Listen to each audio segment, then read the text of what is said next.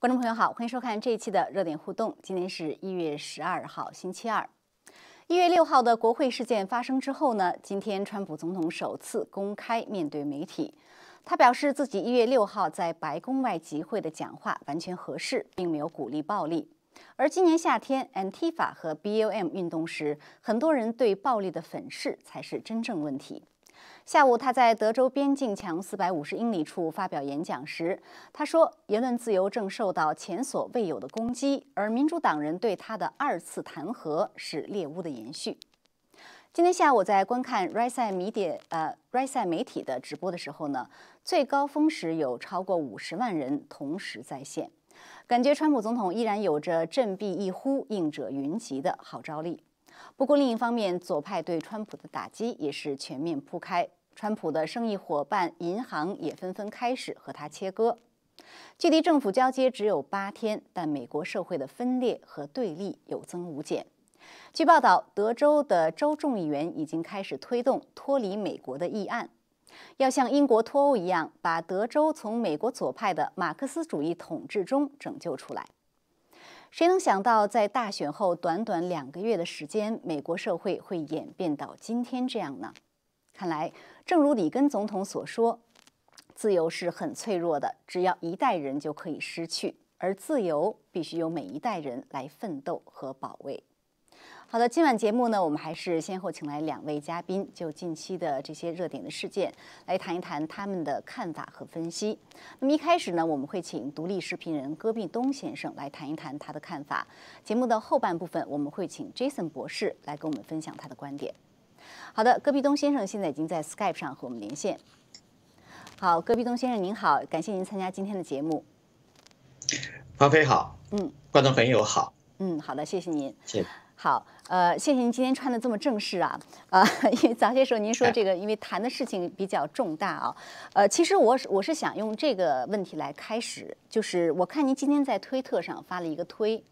啊，这个推特上呢，您这个推呢，呃，您说今天听到两句很有智慧的话啊，这两句智慧的话我让您来说。然后呢，您最后有一句话，您说我贴出了我一月六日啊，请后台放一下戈壁东先生这个推。呃，你说我推我贴出我一月六日在白宫前使用美国宪法第一修正案的图片，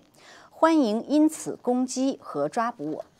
呃，那我这个是您的推，然后您的这个照片呢，就是您当时一月六号在呃白宫前集会的这样国会山前集会的照片。今天早上。对对对，呃，您您为什么贴出这张照片，而且还附带上这么一句话呢？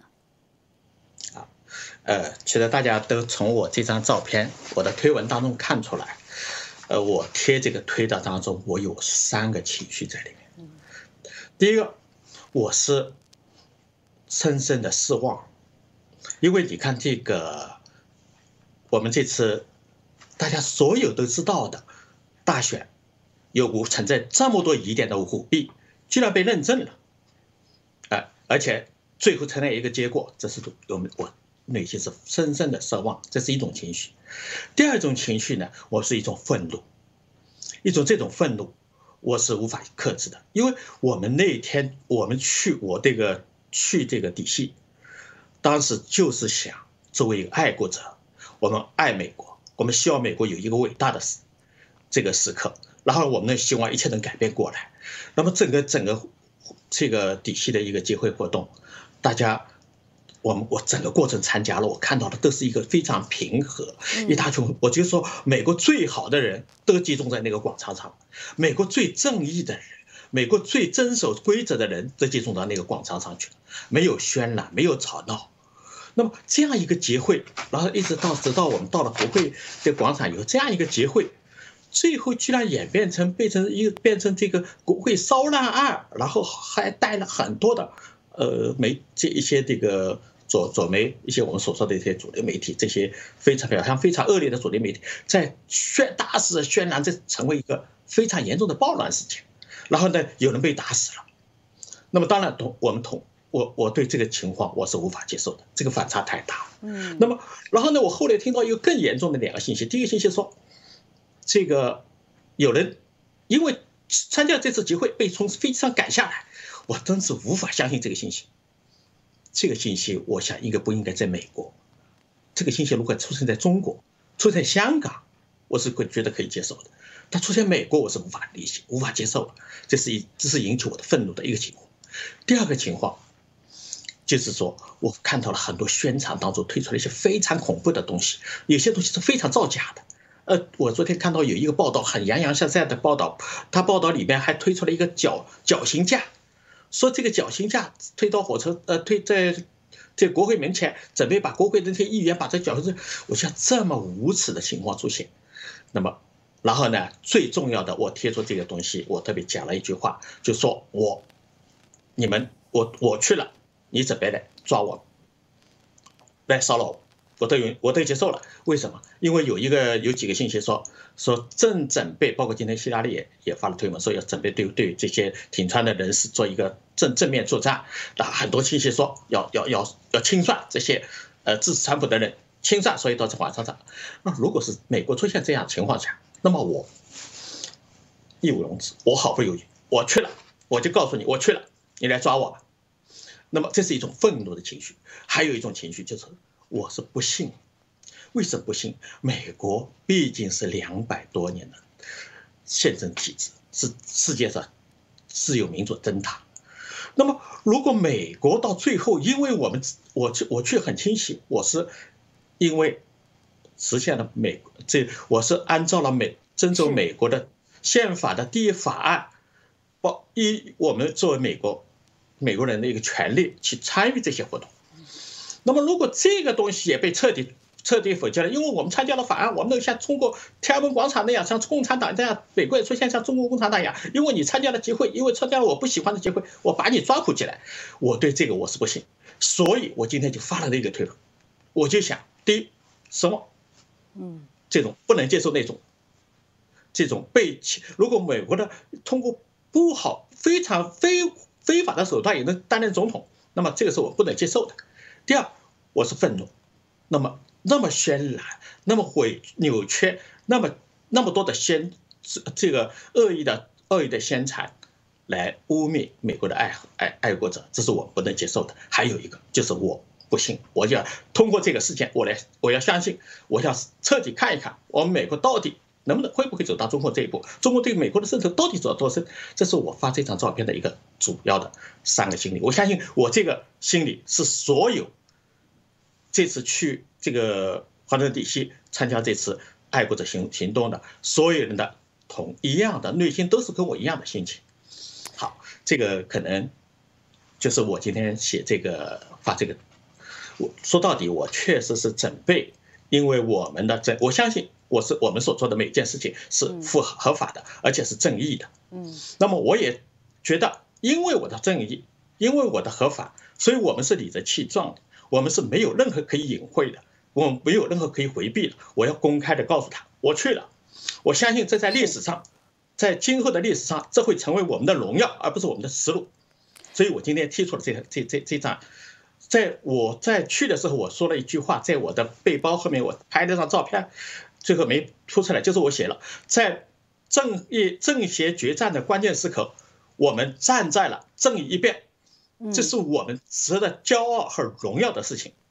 所以我今天贴出了这张照片。嗯，这，我觉得您这个照片和画可以看出背后有很多复杂的情绪啊。其实呢，就是从。呃，司法部的方面来讲，似乎他们确实已经呃很明确的说，这次的这个游行什么的，是宪法第一修正案赋予的这种和平的这样的一个表达哈。呃，但是呢，我们也确实看到，在铺天盖地的很多宣传下面，呃，基本上把这个国会骚乱中的事件的这个。污点呢，就是泼在了所有的这个参加这个 参加一月六号活动的这些人身上，所以呢，变变成把这种暴徒的帽子给扣上去，这就让很多中国人就是非常敏感。因为中，我看到 有一位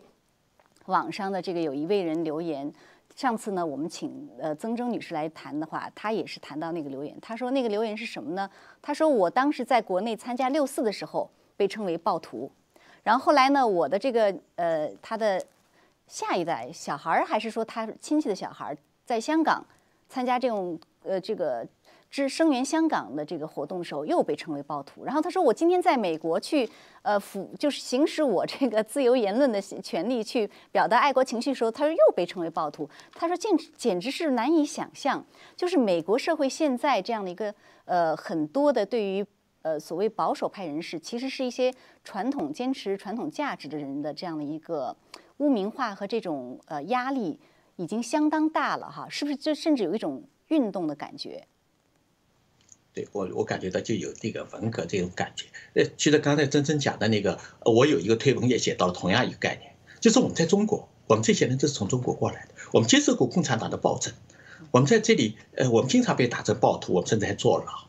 结果我们到了美国，我还要，我明明在行使我们的法律权利，明明爱美国，我们是。在表达对美国的爱，在推进美国的正义，在避免中美国被中共共产党的这种黑暗来这笼罩。结果我们自己又变成了像中国一样。我说我是我们是不是还要第二次逃亡？我们是不是还要第二次接受庇护？这个是很可笑的事情。所以我今天提出那个这个这这这张照片。曲折还带有这个很明显的所以真正这个说法是非常，我是非常认可的，我跟他有完全一致的。我们觉得，我们非常不希望的是美国出现像中共国出现过的那种文革的状态，而实际上美国已经有这种倾向了，这是我们觉得悲哀和危险的。对，为什么在大选之后啊，我们看到似乎许多不可思议的事情都在不断的发生？大选十一月三号到现在才两个月的时间，我觉得很多人都跟我说，没想到这么快，在美国就出现这样的事情，甚至沦落成像是一种共产主义的这种东西在统治美国了。您觉得为什么？这个我我觉得这个跟共产党的长期渗透，跟美国在呃，我觉得一个社会啊，它太安定了。安定的时间太长了，美国社会的平稳安定，作为美国自由民主灯塔的时间这么长，那么这么长时间里面，这个一个所有一个安定的、太稳定的团体，它一定会经受另外一一些磨难。我觉得美美国现在就经受磨难，这个磨难是来自于这个世界上最邪恶的国家中共这边，很明显。我们现在所有看见的，只有我们来自中国，经历过共产党的这种迫害，熟悉共产党的所有中国共产党的所有操作手法，所以共产中中国共产党的专制体制的所有内容的人，才会在第一时间就能发现出，美国现在发生的事情，真是中共渗透或者是已经中共化的一个痕迹。那么这个这个已经我们已经这个非常清晰的去知道，实际上。在这四十多年里面，从这个我们说四十多年最明显的这这个就是从这个这个尼克松的中美建交以后，美国社会对中共这样一个完价值观完全反相反的体，这个价值观完全相反的一个政体，一个在它的邪恶程度是公开的毫不掩盖的，然后他刚刚经历过一种对这个。这个民对中国，呃，这八九年，他这个真正建立是九十年，刚刚经历文革，经历八九六四这样一个最残暴的反人类的行为的这种情况下，美国社会居然在全球化这样一个一一一个一一个理论下面，然后居然在，呃，美国利益。市场经济利益这样的情况下，去接受和拥抱共产主义，那么你这个后面现在实际上到今天为止，美国所是发生的所有的事情，是在还还这个债，是在承受那个当时所有的那些错误的后果。所以我们想，美国走到今天，这是这是应该说是一个当然的。我们也从很多很多事例，实际上最近一段时间，我们一直在评价很多很多事例，从上层，从国会，从基层。还有这次我到纽约，还有那个一个纽约的前警察跟我讲到纽约警察系统的一个黑暗，这些渗透全部带是中国的影子。中共渗透在这种长期的渗透下，美国社会不遭遇一个像今天这样的情况，我们是我们说这是一个必然的结果，这是一个必然结果，一定会出现这个情况。那么我们这是希望这个情况能够因此把美国社会警醒过来，然后通过这个。更清晰、更清晰的，能够改变这个现状，这是是我们的希望。所以，我们现在去，包括我们现在所做的事情，包括我们今天我今天坐在这里，包括我们跑到底西去，包括我们做的那那么多的发出那么多声音，其实就是一样，就是不希望只有女生手上的灯塔，只有女生手上的那个火炬变成了镰刀斧头。但这个可能性已经出现了，而且存在了。我们说，我们无法回回避这个事实。所以我是想，嗯，这个就是我们现在想做的，我们现在所希望能够努力能改变的，而是我们现在一定要换付出所有的努力去改变这些的。美国不能改变，美国不能变色，美国变色意味着世界的变色，意味着共产主义占领的世界。是，而且就是说，最这两个月发生的事呢，我觉得让很多人，呃，非常吃惊的发现，美国的这个变色已经变得如此厉害了。就是包括，就是最典型的，我觉得就是最近的这样，这个这几天发生的这个数字集权的事情，呃，推特、脸书、呃，YouTube 删除川普总统和很多保守派的言论。当然，川普总统的推特账号被关，这是个标志性的事件。那么还有就是科技公司联手。这几个巨头联手把他们不喜欢的这个竞争者两一两天之内就是就是基本上是封杀到底，就是这个公司趴了，这个公司可能就没办法再爬起来了。就是这样的，呃，可以说是不管从政界、商界到高科技界，呃，这种渗透已经是非常深，这种对人的思想影响已经非常深了。所以你看到很多人，他对这个高科技公司封锁川普总统的推特账号。他是赞成的，他是叫好的。那么还有对于这种啊，要把川普的这个支持者怎么怎么怎么样啊？那很多人也是认为这应该的。他们就是就是在这种，我看到有一个人说，在所谓 cancel culture，就是叫呃取消文化的这种作用下呢，人已经没有了宽容了。口号。对，人已经没有宽容了。所以您觉得到到现在这样的情况，到底有多少人？他能够被警醒，有多少人他觉得这是理所应该的？对于美国社会，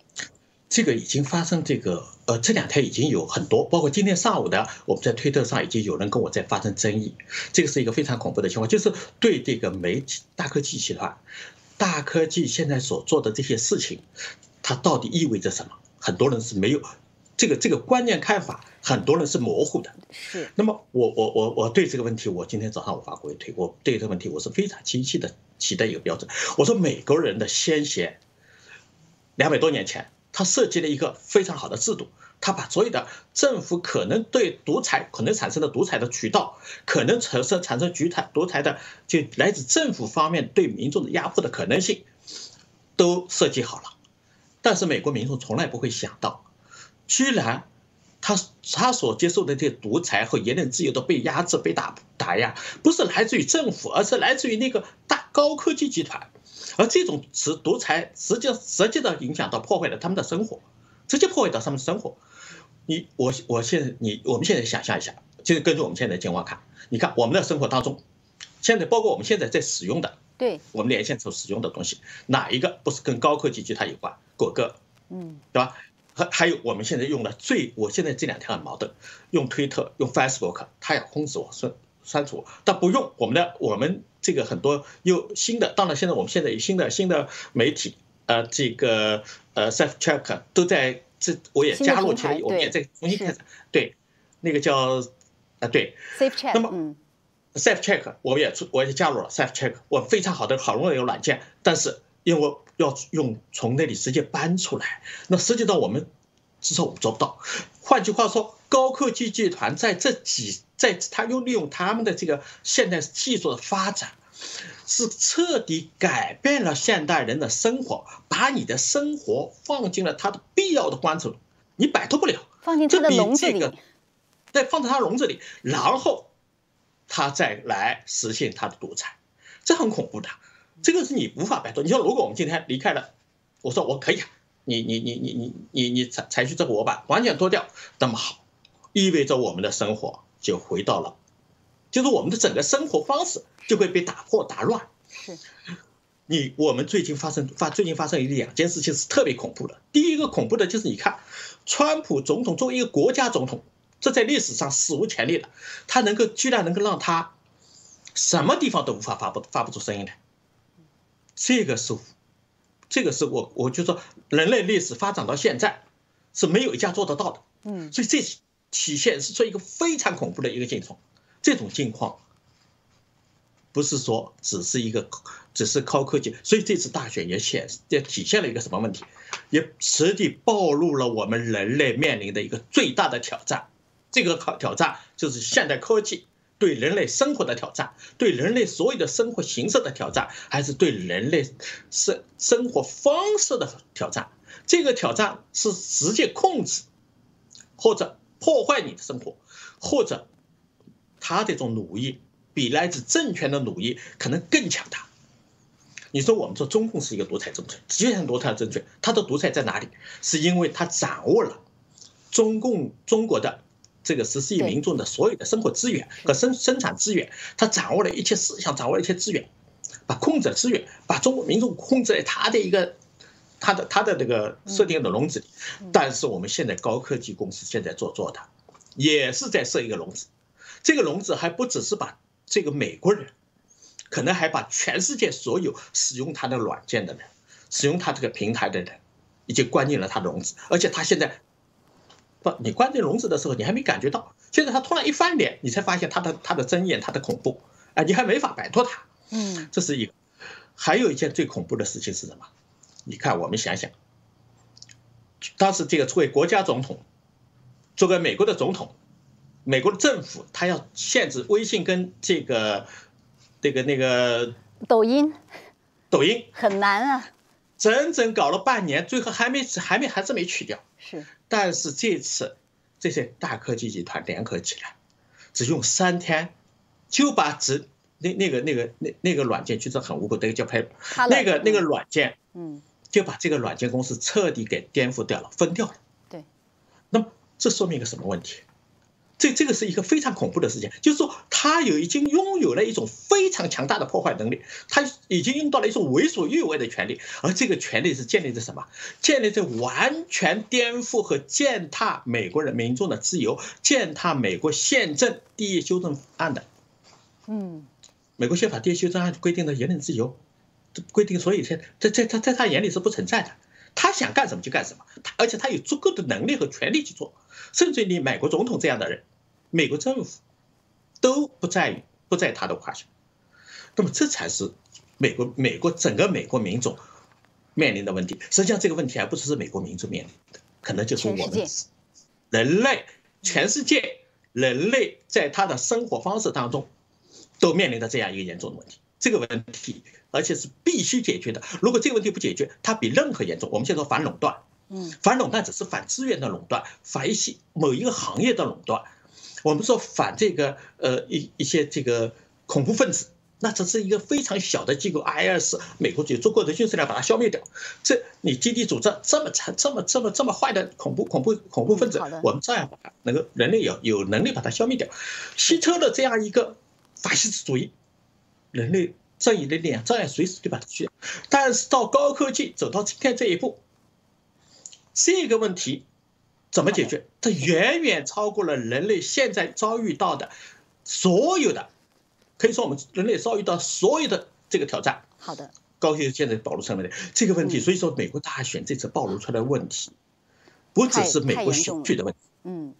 不是美国选举的问题，也不是美国一个体制的问题，不是说美国将来走向哪里的问题，而实际上体现在我们整个人类的生活是会向哪个方向走，我们人类的生活方式会被怎么样的改变？嗯，人类会怎样接受一种新的拓展？好，戈壁东先生，因为时间时间已经到了，但非常非常感谢您。我我就插一句，就是补充一句，我在网上看到有位网友写的非常好，他说我们从中国到美国，呃，本来他说我觉得我自己是来享受自由的，但是我现在也可以很自豪的说，我在美国也参与了保卫自由的这样的一个一个呃一个行动吧，或者说这样的一个努力吧。所以好的，非常感谢您，我们有机会呢再再接着就这些很重大的问题再接着谈。谢谢您今天参与节目。好，谢谢。好，谢谢。好的，那观众朋友，我们节目下半段呢，我们会请 Jason 博士来谈一谈他对这些天这个一系列这样事件的看法。呃，Jason 博士现在也已经在 Skype 上跟我们连线了。好，那 Jason 博士您好。你好，方飞好。嗯，好，谢谢。呃，刚才我跟戈壁东先生就是聊了一下美国现在这种呃现状啊，可以说我觉得我们两个都都是觉得。蛮蛮蛮沉重的，就是这个现状真的是非常的让人觉得警觉。我不知道您怎么看，就是一个就是说，您对这个一月六号这个国会事件啊，国会事件是我觉得是一个标志性的事件，就是在那之后一个一个大的转折，就是所有的这种对于呃川普总统的攻击也好、禁言也好，还是审查也好，全部开始，包括一些污名化。这个事件您到底怎么看？另外呢，也想请您谈谈最近这样一个数字集权在美国这样一个直接的展现，呃，您是什么样的看法？对，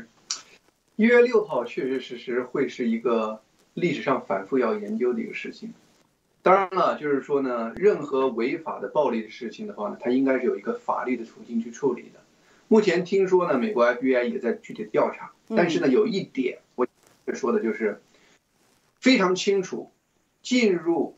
这这个就是真正有实施暴力的人是进入国会的这个人群里头的一小部分，而进入国会的人群是整个参加一月六号集会的那些人里头的一小部分，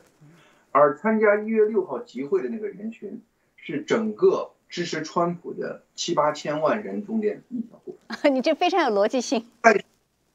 对，但是问题在哪儿呢？是随后让我非常惊讶的是，美国这边的很多媒体和一些整个就是网上的这种自媒体，就是比如说是一些网络媒体吧，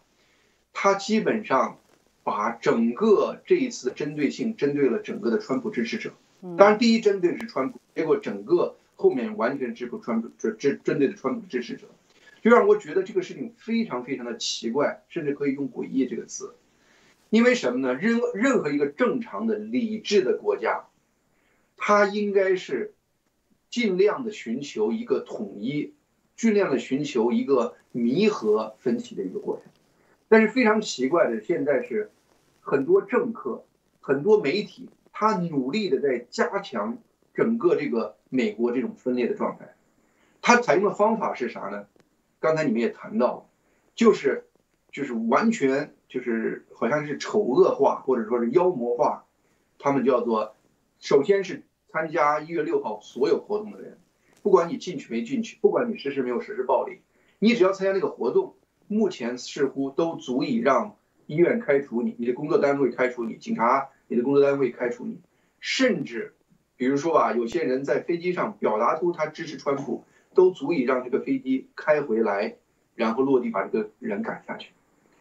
这个事情的发生呢，它的整体的背景，你要是就是说直接去看这个事情，你觉得很奇怪。但是整体的背景呢，就是媒体在七月六号，呃，是一月六号之后的连续一段时间，你几乎打开所有的主流媒体，它几乎反复在渲染整个这个过程的，就是暴力残酷。然后你打开任何一个自媒体，脸书、Instagram，或者说是 Twitter，你会看见大量这方面的。就是煽，就是让人煽动仇恨的一种做法。因为我自己有一个认识，我认识一些年轻人，他们描述的那个过程，用的那个语言，完全是一个针对那种仇恨的那种人在描述川普的支持者。是，所以说呢，这个过程让我非常就是想起那个，比如说四二五，当时法轮功学员，因为他们那个就是一些就是。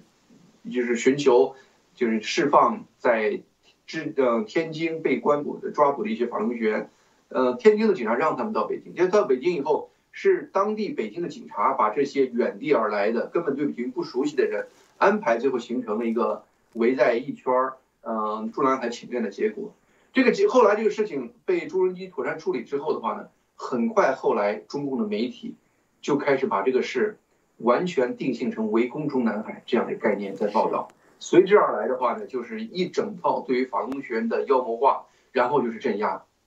我就感觉呀，就是说整个这个一个事情，就让我清楚的感觉，其实呢，人性几乎是一样的，就是呢，人就特别是像美国这样的国家，它没有任何复杂的历史，它经历的都是很单纯的情况。那么在这种情况下的话呢？很多人是非常容易，你会是出乎想象的非常容易被媒体激荡，然后形成一种对某个特定人群的仇恨感，而这个仇恨感不利于美国未来的发展。但是呢，有人需要这个仇恨感，他通过这个仇恨感，可以完全行使自己的政治目的。这个事实上呢，就是我现在看到让我非常非常担心的一个事情，就是说呢，换句话说，你刚才你谈到的，呃，媒体、高科技公司、政治因素，一群人，他们集体的形成了这样的一个大的一个呃舆论环境、语言环境。那么很多一般的美国人，实际上是被自己的情绪卷进去，形成了一个莫名其妙的对一个另外一群人的仇恨。这个仇恨可以衍生成容忍一切。非常明显的践踏别人言论自由的行为，对他们来说都是可能容忍，容忍一切剥夺别人权利的自由，就包括飞机迫降把人赶下来这些事情，在这之前几乎美国人是不能容忍的，现在都能容忍。就跟就是中国把法轮功学院妖魔化以后，那么对于法轮功学院的所有迫害、非法关押、开除，甚至这种对于家庭的株连，对于中国人来说都变成可能。就是呢，世上的任何。就是说，你如果看到人性是上一样的，是当人情绪被仇恨牵动起来以后，一切最基本的法上就是法律上的逻辑和人性上的逻辑基本上都不存在了。而那个煽动起来这个仇恨的这个人群，这个特殊的别有用心的这个人群，他就可以在这个过程中实施他想做的一切事情。是你说到这仇恨，我特别同意。就是现在对于川普支持者那个呃，就是有相当社会相当一部分资源对。给我的感觉就是要把他们打翻在地，然后踏上一只脚，啊，所以我今天看到一个那个文章标题，我特别有感触。他就说，呃，左派的这个取消文化，呃，灭消灭了人心中的宽恕。实际上，我认为是左，就是这种就是宽恕文化背后这种毒瘤啊，这种共产主义的思想，他用仇恨代替了人心中的宽恕。所以现在的你在这种。呃，一般如果他这个美国人他受到这个左派影响，他对于川普仇恨者，呃，对于川普总统的支持者不喜欢的话，他是没有宽恕的，他就是一种用仇恨来直接的，对，用仇恨来来呃，觉得做什么都可以对他们哈。那其实说到数字，嗯，你请讲。对，而且呢，现在就说有很明显的这种情况，就是说呢，刚才你说的准备说这个数字集权这个事情，现在很多时候呢，实施这种不容忍是强权在实施不容忍。包括大的公司，你现在在大公司，谁敢说我是川普支持者？你很可能你的工作都会没了。嗯，就是你不敢公开的这种表达。同时的话呢，你比如说媒体上，它事实上呢，对于很多相对来说川普支持者，他的言论的控制要远远高于，比如说中东地区一些甚至于就是带有恐怖主义色彩的那些国家的领导人的言论控制。就说呢，你可以想象很多逻辑都扭曲了。有的时候中国现在好像有新出了个笑话。呃，以前呢，就是大家那个在美国，你可以说说，我敢骂我们的领导人，你敢骂吗？呃，中国那边没法说。现在中国人回答说，我敢夸我们这儿的领导人，你敢夸吗？不是，我敢夸你们的领导人，我敢夸，我在我敢在社交媒体上夸你们的总统，你敢夸吗？是，对，实际上这两种说法也行，就是我敢夸你们总统，你们不敢夸；我敢夸我的总统，你也不敢夸你的总统。就是整个来说的话呢，你可以感觉到，就是说呢。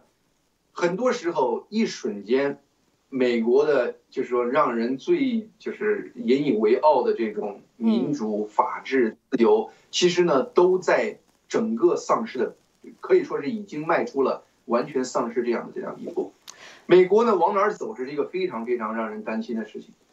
是，呃，我想了知道一下，到底这个高科技垄断到什么程度啊？呃，有一个问题就是 Parler 呢，它之前呢，在苹果和 Google 要把它的 App 下架的时候呢，它其实还是可以生存的，因为毕竟你要打到网站用网页的话，你还是可以去访问这个 Parler 的。但是呢，当亚马逊呃把它的这个服务器或者什么云的东西呃切断之后，它就完全就死掉了，就是蛮没有办法生存。到底亚马逊掌握的是什么？为什么亚马逊这个行为对于 Parler 是一个致命一击呢？对，简单的技术上稍微跟大家介绍一下，以苹果或者说是谷歌手机上下载的就是前端，而所有的这些前端的这些软件真正拿到的数据是从它的服务器 Parler 的服务器上拿来的。嗯，那 Parler 的服务器呢，实际上在后端就是在那个亚马逊的。这个云计算中心这样的一个位置上，它是租了他的服务器呢，还是说他的服务器放在他的？他是租出租，就是说某种样讲，我是花钱买流量买时间。他这样的好处就是呢，因为呃那个亚马逊的这个云计算这个它这样一个基础公路一样，就是换句话说呢，它就给你建好了整个这个土地的呃下水管道、公路设施，然后你只需要在上面建个房子，就是建你这个服务器就完了。就像是你平时你买块地，周围的服务设施已经好了，你在上面建块地就行，这样省你很多事儿。不然的话，你自己得开荒，然后呢得建房子，同时再开地，这就是非常麻麻烦的。这是为什么？呃，云计算已经变成了现在很多互联网公司呃就是使用的一个基础设施了，就像是你用的这个公路一样的这种普通。突然他说，我现在呃要就是跟你解约，你在这儿建的房子我要呃不给你租我，这块地了，你得把这个房子搬走。那么对于帕勒来说的话呢，他这个就是一个面临一个巨大的问题。这个问题就是说，房子不是一天就能像车一样就开走的，他要在另外一个地方再找到一个能就是再盖他另外一个房子的过程中，早是一个问题，同时再盖房子还要花时间，而这个过程就使得它整个用户几乎无法访问。一个整个这个就是我们说这个社交网网站，如果你停半个小时、一个小时，对你的信誉都是巨大的损失。这一停停一个星期一个半个月的，那几乎对这个整个 Pala 这个软件系统或者这个社交平台几乎是个致命的打击。而这个前提是，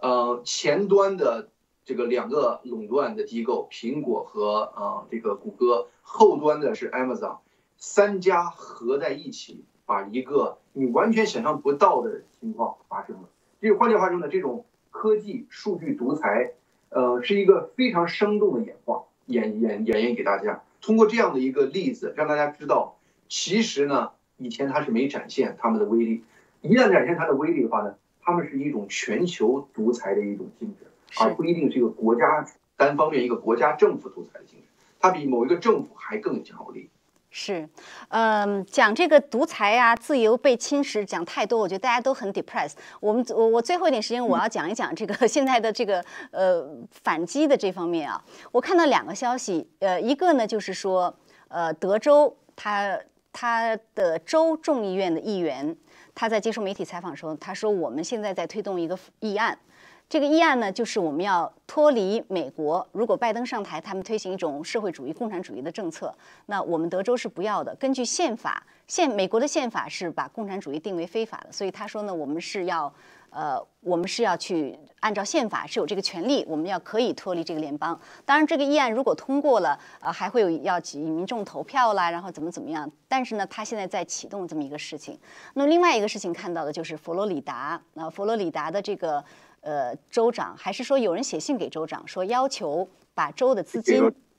从这些高科技公司剥离，就是不不把州的资金投入一分钱到这些什么脸书、Amazon 这些高科技公司。嗯，你你觉得这些是不是代表着一种还算比较有力的还击？特别是德州这样的一个举动，它是不是比较有象征意义呢？且不说它的这个可行性有多大，其实是主要是象征性意义。就是说呢，德州他哪怕立了这个法，呃，就是立了这个倡议，然后呢，全民公投，我想德州公投出美国，到目前还不形成这样的一个呃现实。就是说呢，我谈到了，就是我，呃，目前的话呢，是舆论这个层面啊，对于川普支持者形成了巨大的压力。呃，在政府政策这个层面还没有出来。如果以后在相应的政策上再出台相应的东西的话呢，我想德州。很可能会呃成功的这个出来这个事儿，但是呢，这样的一个过程本身它的意义就在于，呃，启动一个讨论，就是说呢，因为毕竟的话，如果他这个法案形成要形成全民公投的话呢，大家会讨论为什么我还愿意留在美国，为什么呢我不愿意留在美国？这个讨论的过程本身呢，其实就是让大家反思，美国人呢现在呢在整个媒体的这种宣传下的话呢。嗯，几乎已经认识不清了。美国真正重要的是什么？甚至这已经不是一个总统选举的问题了，这是美国最根本的民主、法治、自由的这种根基还在不在？那么，如果说能让大众有一个这样的理性的讨论，这个过程本身其实就是这个议案最根本的作用。包括这个提出这个议案的州的一个立法人员，他也说了，就说呢，这个过程希望能拖两年，很可能会拖两年。这个两年，这个。process，他说这个过程本身，其实就是他整个这个事情核心目的。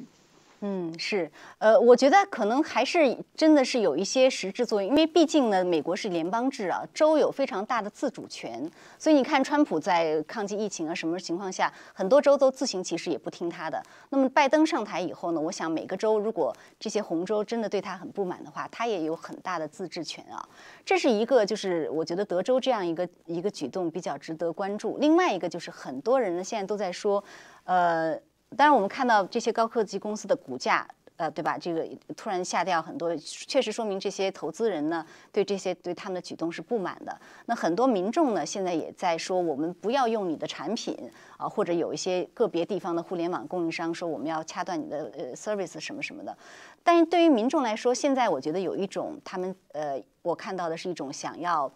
叫 decentralize 啊，就是去中心化这么一种趋势。对吧？就是这个平台，我我我我我不要都用你谷歌的，我这个 email 用哪里的？这 search engine 用什么？然后我这个即时通信用什么？您觉得对于这种呃，就是打破这种科技垄断有什么好的办法呢？还有什么替代的产品？对，现在呢，这几个大公司它做成功，不是说是偶然做成功，它确实背后有巨大的这种技术、资金各方面的这样的钱在后面。立刻找一个替代产品是很难的，但是呢，我非常非常同意大家呢能有几个备份的渠道。实际上现在已经推出来了，相对来说其他的一些可选的选项。虽然这些选项的话呢，从规模、从那个使用的这个程度上还不如现在已经形成的这种东西，但是呢，我们不得不承认这个事情的好的一方面就是一个，哦，英语叫 wake up call，就是一个警醒的一个警告。是。那么这个警醒的警告让我们告诉我们，就是呢。当你生命过于依赖某一个垄断地位的企业的时候，那么这个你就等于把你的最基本的权利交给了这个垄断企业。那么你我们绝对不想达到这样的目的。所以说从这个角度来说的话呢，我们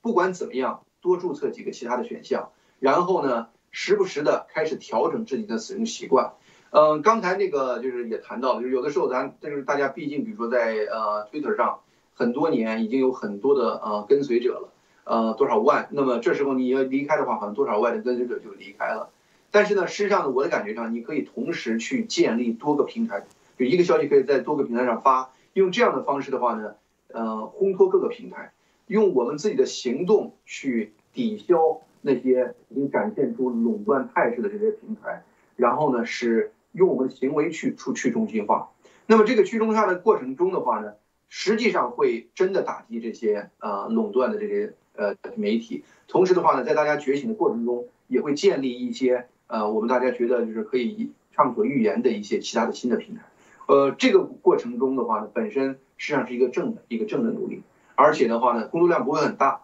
你只要一个消息可以在多个平台同时发，你其实就已经在实现这样的一个作用。是，我是就是有人介绍啊，我现在 email 有开这个 pro proton protonmail 点 com，好像是一家瑞士公司。所以我觉得 protonmail 点 com 这个是一个 email 的，看到有大家有人推荐的这种 email 的替代品。我感现在找一些美国海外的公，就美国以外的公司，也许是一个好的选项。美国这个国家未来怎么得观察，我只能说是静观，因为毕竟下一任政府会如何实施他们的计划，这一点让我非常担心。找一些美国以外的这种技术公司，我们去做一个，就是选做一个选项，其实很好的一个一个一个选择。是我看到有自媒体人说，他的朋友在加拿大，然后就打电话给他的这个在美国的这个 financial advisor 说，我要把美国的股票全部卖掉。他说，因为我对美国的证据不放心，另外我也不想支持邪恶。所以我觉得民间大家每一个人啊，其实都在思考这些问题啊。那今天时间已经到了，我没有没有时呃时间再深入的讨论。呃，不过我觉得像您所说，就是大家多去寻求一些替代的产品，真的可能是一个办法。嗯，好的，好，嗯嗯，那非常感谢 Jason 博士今天给我们做的一些分析和分享您的观点，我们也感谢观众朋友的收看，啊，我们还是下次节目再见。